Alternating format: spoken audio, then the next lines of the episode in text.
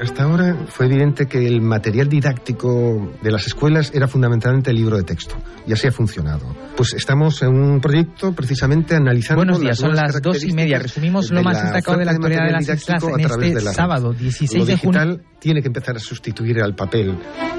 En Radio 5 y Radio Exterior de España. Doble hélice 3.0 todo lo que siempre has querido saber sobre la ciencia más cercana. Doble hélice 3.0 con Juanjo Martín. Para aquellos que tenemos cierta edad, el acceso a la información ha cambiado drásticamente. Recuerdo esas jornadas completas en la biblioteca buscando información, un libro que te lleva a otro y ese otro que no estaba. Aparte de la, de la emoción del trabajo detectivesco, he de reconocer que, sinceramente, no echo de menos esos años, donde casi siempre teníamos acceso a una información desfasada, sesgada y limitada. Ahora Internet lo ha cambiado todo. Tenemos mucha información al minuto, en cualquier parte del mundo, ya que nuestra biblioteca es tan grande como el planeta y lo que antes nos llevaba un mes, ahora lo podemos solucionar en un minuto.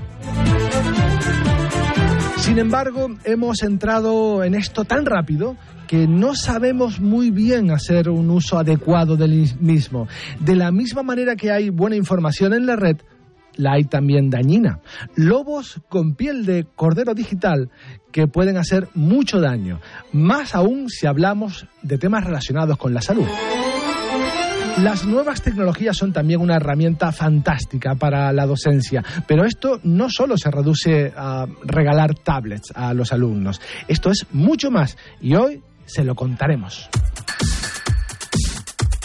Doble hélice 3.0 y para hablarnos de educación y nuevas tecnologías, tenemos con nosotros a mi derecha a Manuel Area, que es catedrático de Pedagogía y responsable del Laboratorio de Educación y Nuevas Tecnologías de la Universidad de La Laguna. Hola Manuel, buenas tardes. Buenas tardes. Gracias por estar con nosotros para hablar de este tema mm, tan de actualidad, la, innovación educativa, las nuevas tecnologías, las TIC en la educación.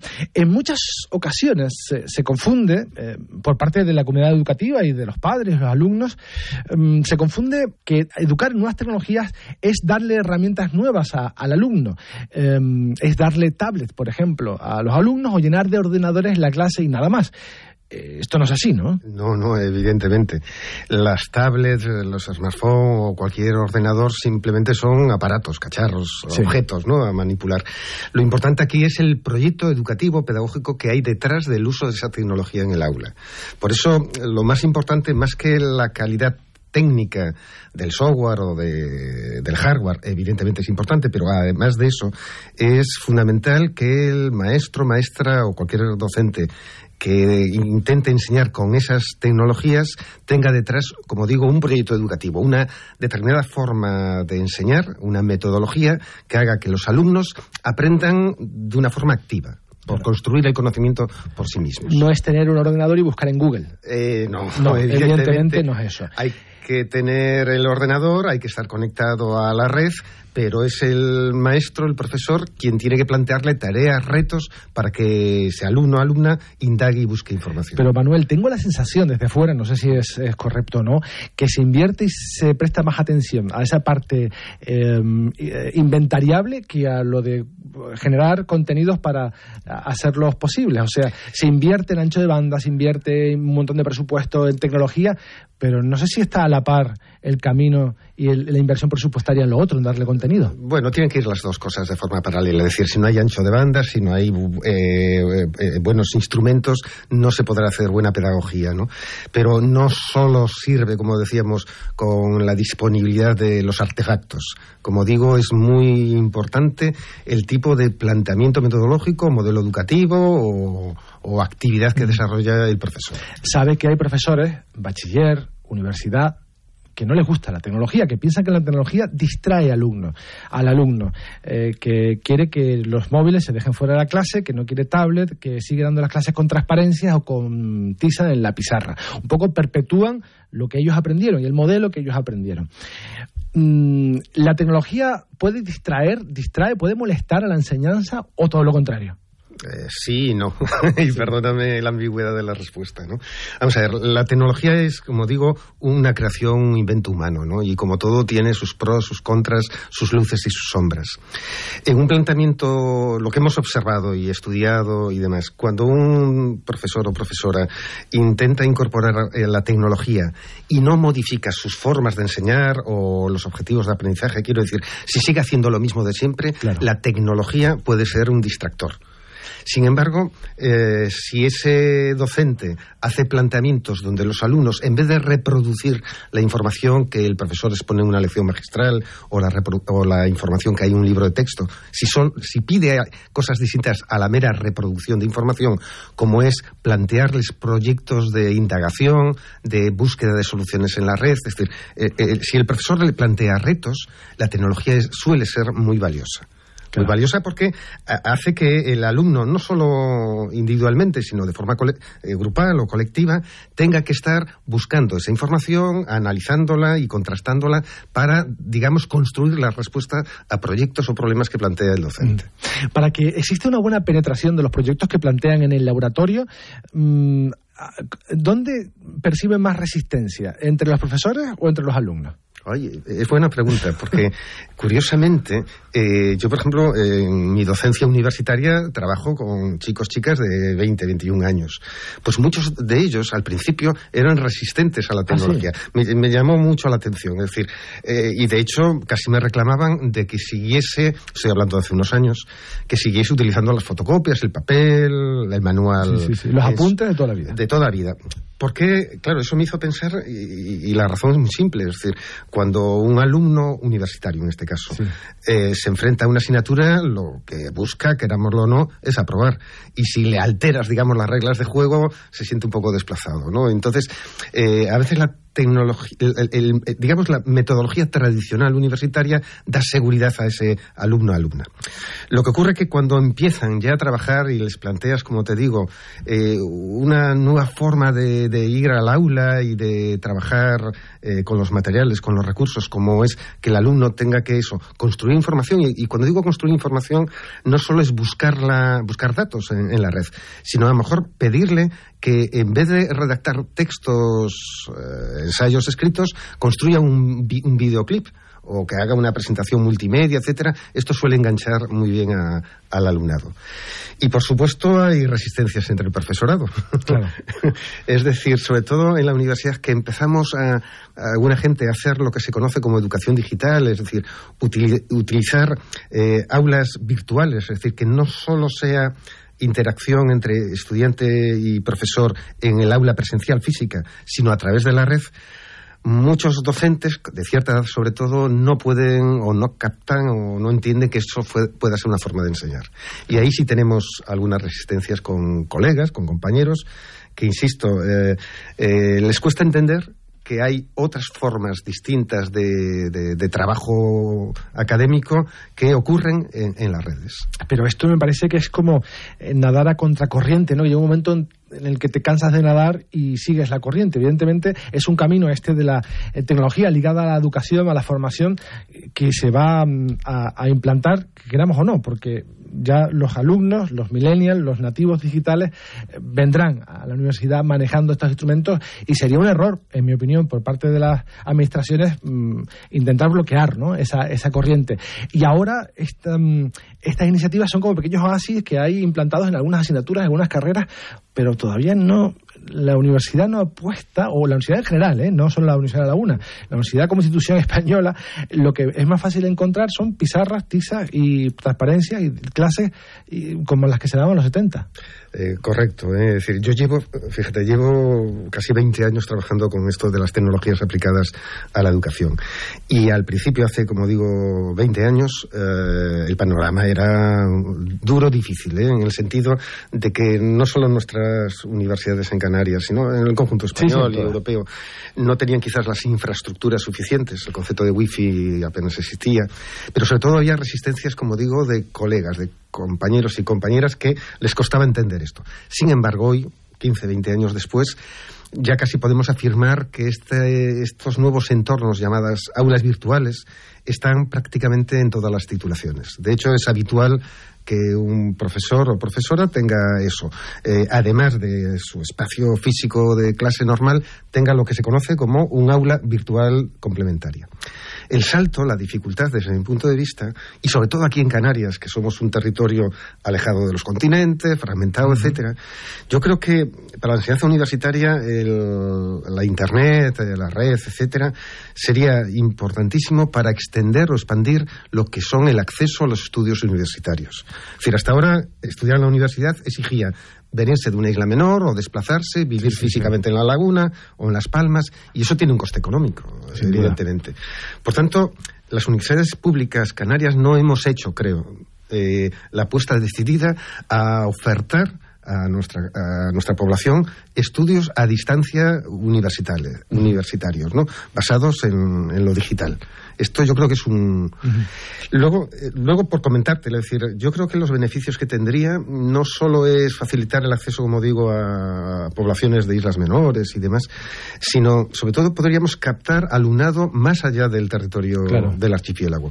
De hecho, eh, yo participo desde hace cuatro o cinco años en la primera titulación oficial de la Universidad de La Laguna, ofertada a distancia, es un máster precisamente en educación y tecnología, y prácticamente la mitad de nuestro alumnado son del territorio español, de, la península. Tenemos también solicitudes desde Iberoamérica, que yo creo que sería un espacio también a, crecer eh, desde nuestra universidad. Muy interesante, pero creo que es consciente que hay una sensación, hay una creencia, eh, ya me dirá cómo alejada está de la realidad de que la formación online a distancia es de menor calidad. O sea, de que eh, salimos peor preparados que las personas, de los alumnos que van allí a calentar la silla todos los días. Eh, ¿Se ha comprobado eso? ¿Se ha estudiado? Sí. Vamos a ver, e-, ese es un mito, creo, un falso mito. Hay buena enseñanza presencial, pero también la hay muy mala. Claro. Es decir, el hecho de la. Y lo mismo puede ocurrir con la educación a distancia. La hay, creo yo, de buena calidad, pero también la hay muy mala. Eh, no está tanto en la modalidad educativa, la calidad.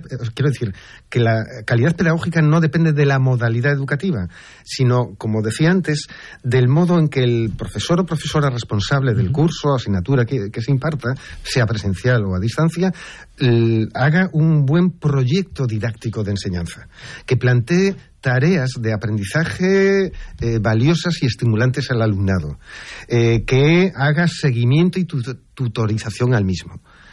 Es decir, las malas, eh, por decirlo en pocas palabras, las malas experiencias de educación a distancia son aquellas que consisten en subir a, la red, a Internet, un conjunto de textos de lectura, PDF o un PowerPoint y simplemente dejar al alumno leer eso y luego hacemos un examen. Eso no suele dar resultado. Sin embargo, si utilizamos la red, los entornos Internet, para ofrecerle a los estudiantes, ¿no? a distancia, eh, buenos materiales didácticos que combinen el texto con el audiovisual, con presentación multimedia, que le planteemos tareas, tareas, actividades que él tenga que buscar y construir la respuesta y sobre todo que él perciba que no está solo en su hogar, en su casa, en el trabajo, sino que el profesor o profesora está detrás, que siempre le responde cuando pregunta, cuando hay interacción social, entonces suelen obtenerse buenos resultados en la educación a distancia. Claro, porque también la universidad es no solo estudiar, es un, paso, una, una vivencia eh, importantísima en la vida de, un joven en el que hace relaciones, en las que convive, en la que eh, conoce un montón de cosas y tiene un montón de experiencia. Eso también se puede hacer en una plataforma virtual o una eh, yo, por mi experiencia como docente, como digo, en una titulación a distancia, eh, las videoconferencias, o sea, ha cambiado mucho esto de educación a distancia. Hace 20 años era enseñanza por correspondencia. Era enviar, digamos, fascículos de lectura, que, eh, eh, rellenar test, enviarlos por postal y demás. Hoy es que la tecnología nos, nos tiene permanentemente comunicados, desde redes sociales, como digo, la videoconferencia, etcétera.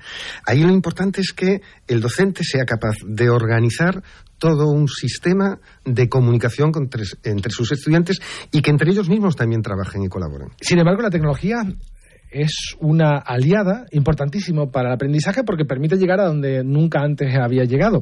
¿Qué ejemplos nos puede dar? ¿Qué líneas de investigación, qué proyectos tienen en la actualidad en el laboratorio que sea un ejemplo de esto? A ver, eh, en primer lugar, nuestra propia práctica. Como te digo, eh, hemos hecho una apuesta por ofertar eh, esta modalidad educativa de educación digital, en este caso de una titulación.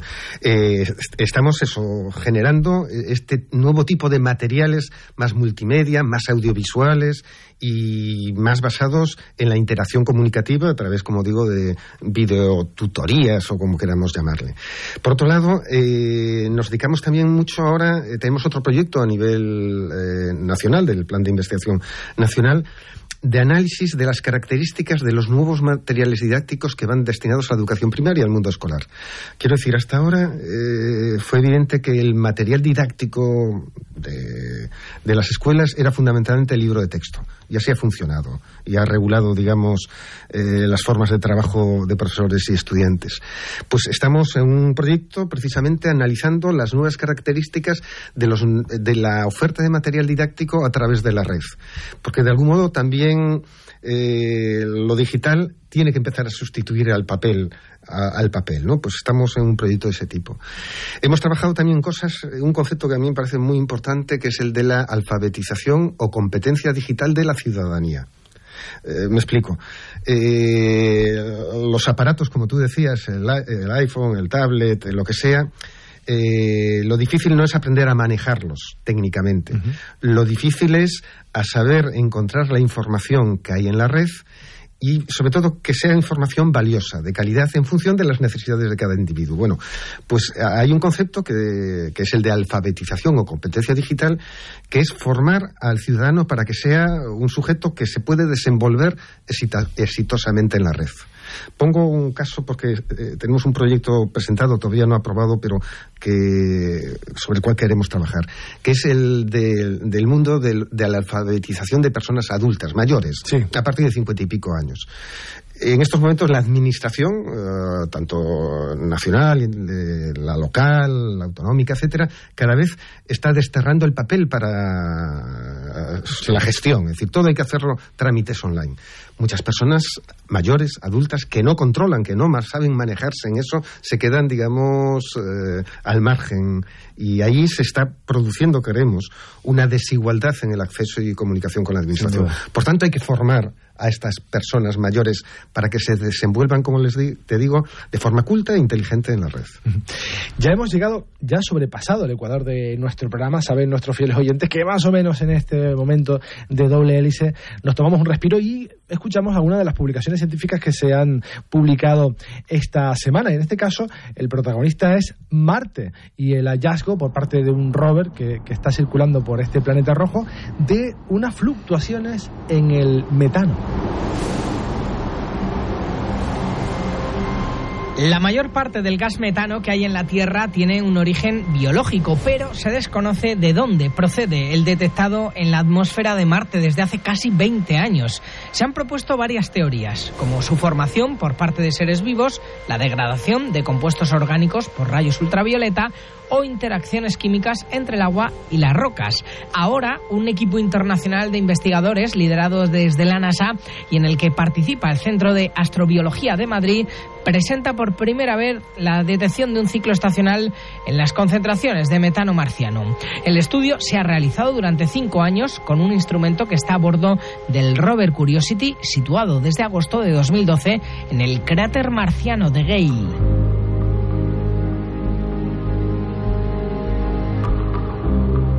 La concentración promedio de metano detectado en la atmósfera es muy baja, pero se ha observado una fuerte y repetida variabilidad estacional que alcanza niveles mínimos en los solsticios y máximos a finales del verano en el hemisferio norte y cuando acaba el invierno en el hemisferio sur. Los modelos actuales no son capaces de explicar a qué se debe esta variabilidad estacional, pero los autores han podido descartar numerosas fuentes potenciales y sugieren que grandes cantidades de pueden estar almacenadas en el subsuelo marciano en cristales hidratados llamados clatratos. Los cambios estacionales en la temperatura podrían causar la liberación fluctuante del gas.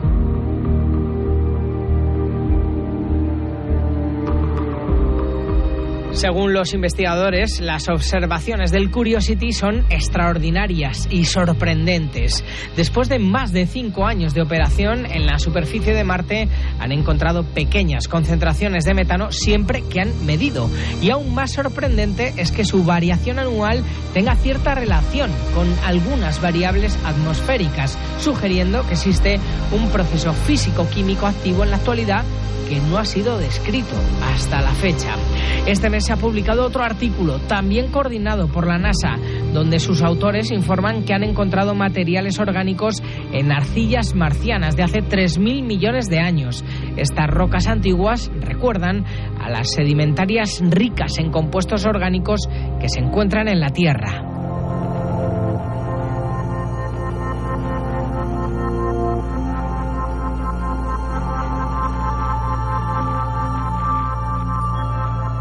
En 2014, Curiosity ya había encontrado materia orgánica en el suelo marciano y este nuevo estudio lo corrobora, sugiriendo que el planeta rojo podría haber tenido vida en el pasado.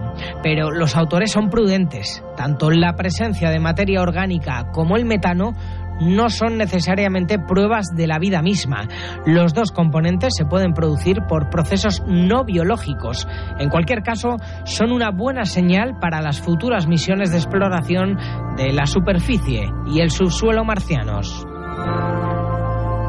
En Radio 5 y Radio Exterior de España, Doble Hélice 3.0. Sigues en Doble Hélice 3.0, Radio 5 y Radio Exterior de España. Hoy les estamos hablando de educación y nuevas tecnologías. Estamos hablando con Manuel Area, que es catedrático de Pedagogía y responsable del Laboratorio de Educación y Nuevas Tecnologías de la Universidad de La Laguna al principio del programa, en ese primer tramo, se ha hablado un poco de mm, casi la filosofía que hay detrás, el concepto que hay detrás de la educación y las nuevas tecnologías, cómo, cómo ayudan, eh, cómo se reciben. Y ahora me gustaría, Manuel, hablar de un proyecto en concreto que es Isel Health, un, proyecto que eh, quiere enseñar cómo debe ser el acceso de la información sanitaria en la red. O sea, de toda la información que hay, sin duda hay una que es muy sensible, que es la sanitaria, que tiene que ver con nuestra salud, que cada vez consultamos más. ¿Con qué tenemos que tener cuidado a la hora de ir a buscar información sobre alguna dolencia, algún tratamiento? ¿Qué debemos saber?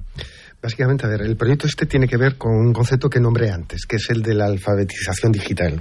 Es decir, ser competente para buscar la información que necesito, contrastarla y, utilizarla adecuadamente. En ese sentido, este proyecto focaliza su atención, como decimos, en formar a ciertas capas de la población eh, para que localicen información valiosa sobre salud en la red, de tal modo que pueda ser autónomo. Tú me preguntas bajo qué criterios. Pues básicamente los dos grandes problemas que uno cuando busca información de calidad en la red se encuentra es lo que se conoce como la saturación o la infosicación. Quiero decir, hay tú en Google, en cualquier buscador, uno escribe una palabra, en este caso sobre salud, y encuentra cientos, miles de entradas. Entonces, tanta información eh, satura. Es, como un empacho eh, cognitivo, por entendernos, ¿no? Entonces ese es el primer eh, gran problema. Y el segundo es discernir, ¿no? Discernir entre esa tal cantidad de información, cuál es la que puede ser valiosa. Y eso significa tener en cuenta, y es la primera recomendación o la recomendación que siempre hacemos, es ¿Quién es el autor o autores? ¿Qué institución hay detrás cuando se hablan de, remedios médicos o sobre salud? Eh, eh, evidentemente, por desgracia, la, Internet está llena de información muy intuitiva, que dan personas que no tienen, digamos, la cualificación científica, por tanto... Y, pseudocientífica directamente. Por eso, a, eso me refiero. Por eso yo lo, lo primero que recomendamos es quién emite quién es el responsable de esa información.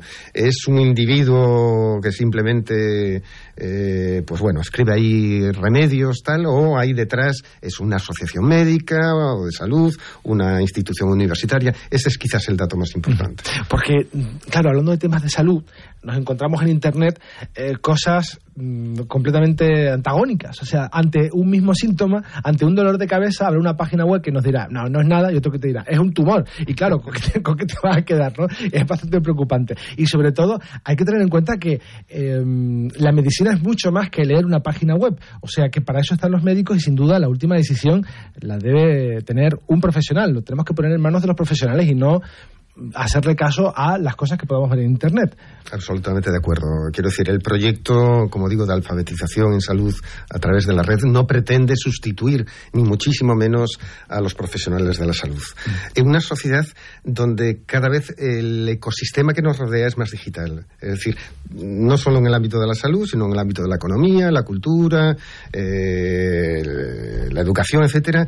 La tecnología invade, digamos, estos escenarios y, por tanto, tenemos que de algún modo, aprender a ser ciudadanos que sepamos desenvolvernos en ese contexto digital. Por tanto, eh, con relación a la salud, de algún modo lo que pretende este proyecto, es un proyecto europeo, eh, lo que pretende este proyecto es formar, capacitar a las personas para que de forma autónoma consuman, busquen, sepan localizar información, vuelvo a insistir, de naturaleza valiosa, entendida por valiosa, valiosa que sea científica, con relación a, la salud. ¿Y cómo lo hacen? ¿Cuáles son las herramientas que utilizan para formarnos? Sí, eh, vamos a ver, es un proyecto, a ver, por, en pocas palabras, eh, es un consorcio de distintos socios europeos, de distintos países, Bélgica, Estonia, Gran Bretaña, Italia y evidentemente España, que fue lanzado y coordinado y es coordinado por el Servicio Canario de Salud del Gobierno de Canarias. Esto es importante decirlo y donde también participamos las dos universidades eh, de La Laguna y de Las Palmas. ¿no?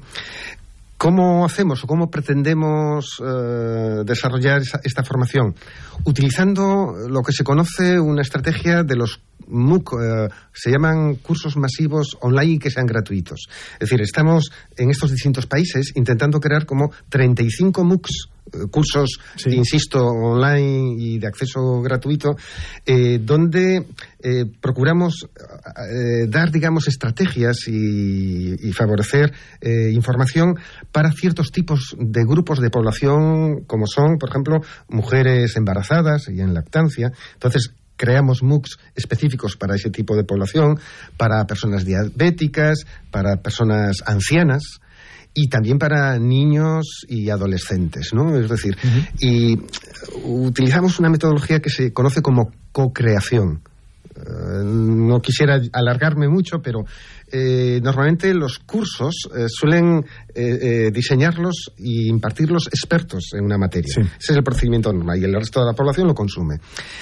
En la metodología que utilizamos es co-crearlos, es decir, partimos eh, eh, de trabajar con grupos de este tipo de poblaciones, eh, adolescentes, niños, ancianos, gente con diabetes, etcétera, y ellos ayudan y al diseño del propio MOOC. O sea, partimos de un grupo pequeño, los expertos, digamos, construimos el curso online y a partir de ahí ya lo experimentamos y lo probamos con más sujetos interesante. ¿Cómo podemos acceder a, estos cursos? Estamos todavía en, aún no eh, finalizado, estamos en la fase de, la construcción o de la co-creación, como digo. Y los todavía están, digamos, cerrados, están, digamos, en el marco, digamos, de los grupos de investigación y los estamos experimentando. La idea es, eh, lo previsto es acabar a finales de octubre y a partir de ahí, digamos, serán de acceso libre y bueno, pues a través de las direcciones, enlaces correspondientes, ¿no? Está claro que, mm, hablando de tecnología, nunca se puede estar quieto. O sea, que el progreso tecnológico es diario, es minuto a minuto, y cuesta siempre mantenerse a, lomos de ese caballo, ¿no? Cuesta muchísimo. Imagino que eh, preparar una tecnología para mm, un año vista con el riesgo de que dentro de un año esa plataforma ya no exista o haya cambiado, en fin, eh, ¿cómo se hace esto? Más que la tecnología, lo relevante son los proyectos educativos, las metodologías de enseñanza con esa tecnología. Y, digamos, eh, la pedagogía que subyace no cambia tan rápidamente como son la evolución de los aparatos, de los cacharros. La labor docente, por tanto, es crear el entorno, crear las actividades que con la tecnología el alumnado tiene que desarrollar. Estamos hablando de, presente, aunque le suene a, futuro a, muchas personas, pero es algo que ya está aquí y ha llegado para quedarse. Manuel Area, catedrático de Pedagogía y responsable del Laboratorio de Educación y Nuevas Tecnologías de la Universidad de La Laguna. Ha sido un auténtico placer. Muchas gracias por haberse acercado a Doble Nada, gracias a ustedes. Y hasta aquí nuestro recorrido científico semanal. El próximo sábado, mucho más en Doble Hélice 3.0. Nos vamos en esta versión radiofónica, pero seguimos muy, muy vivos en internet, en facebook.com barra doble hélice y en Twitter, arroba doble hélice RNE. En la realización tuvimos a Curro Ramos en la dirección, a quien les habla. Juanjo Martín, hasta la próxima semana.